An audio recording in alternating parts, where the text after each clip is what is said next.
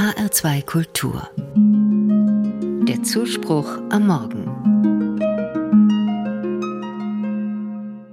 Die Sehnsucht nach Entschleunigung ist für viele Menschen ein großes Bedürfnis geworden. Tipps, wie ein entschleunigter Alltag gelingen kann, gibt es aus der Vergangenheit, genauer gesagt aus dem 12. Jahrhundert. Denn in dieser Zeit lebte Anselm von Canterbury, der sich mit diesem Thema beschäftigt hat. Heute gedenkt die katholische Kirche diesem Theologen und Kirchenlehrer.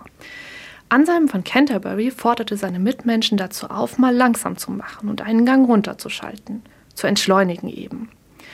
Ehrlich gesagt stelle ich mir das Leben zu seiner Zeit im Mittelalter nicht besonders schnell und hektisch vor. Eher im Gegenteil. Es gab keine Autos, um schnell irgendwo hinzukommen, keine ICEs, die schnell noch erreicht werden mussten, keine Smartphones, die ständige Aufmerksamkeit erforderten und nicht mal Tiefkühlgemüse, das nach dem Einkaufen möglichst schnell im Gefrierfach untergebracht werden musste. Nachrichten waren nicht hochaktuell im Live-Ticker zu finden, sondern sprachen sich nach und nach herum.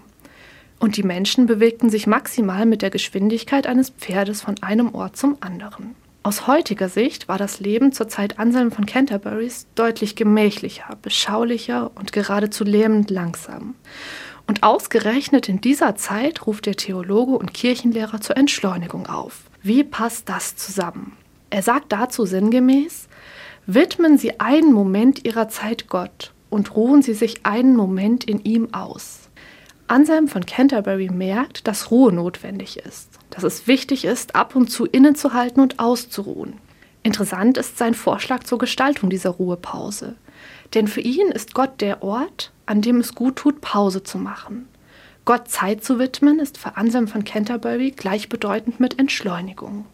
Vermutlich spricht Anselm von Canterbury aus seiner eigenen Lebenserfahrung heraus und möchte seine gewonnene Erkenntnis, seinen Schatz an andere Menschen weitergeben. Wenn ich auf meinen Alltag schaue, dann kann ich mich fragen, wem oder was ich meine Zeit widme.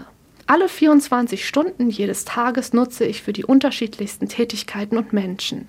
Arbeit, Hobbys, Familie, Haushalt, Ehrenamt und, und, und. Mein Tag und mein Leben widme ich vielem. Bei allem Tun brauche ich Zeiten und Orte zum Ausruhen, zum Pause machen, zum Entschleunigen. Für Anselm von Canterbury sind diese Zeiten und Orte bei Gott. Die Pause bei Gott und mit Gott schenkt ihm die nötige Energie, um gestärkt weiter durch den Tag zu gehen. Wann und wo sind Ihre Momente der Ruhe? Wo und bei wem ruhen Sie aus?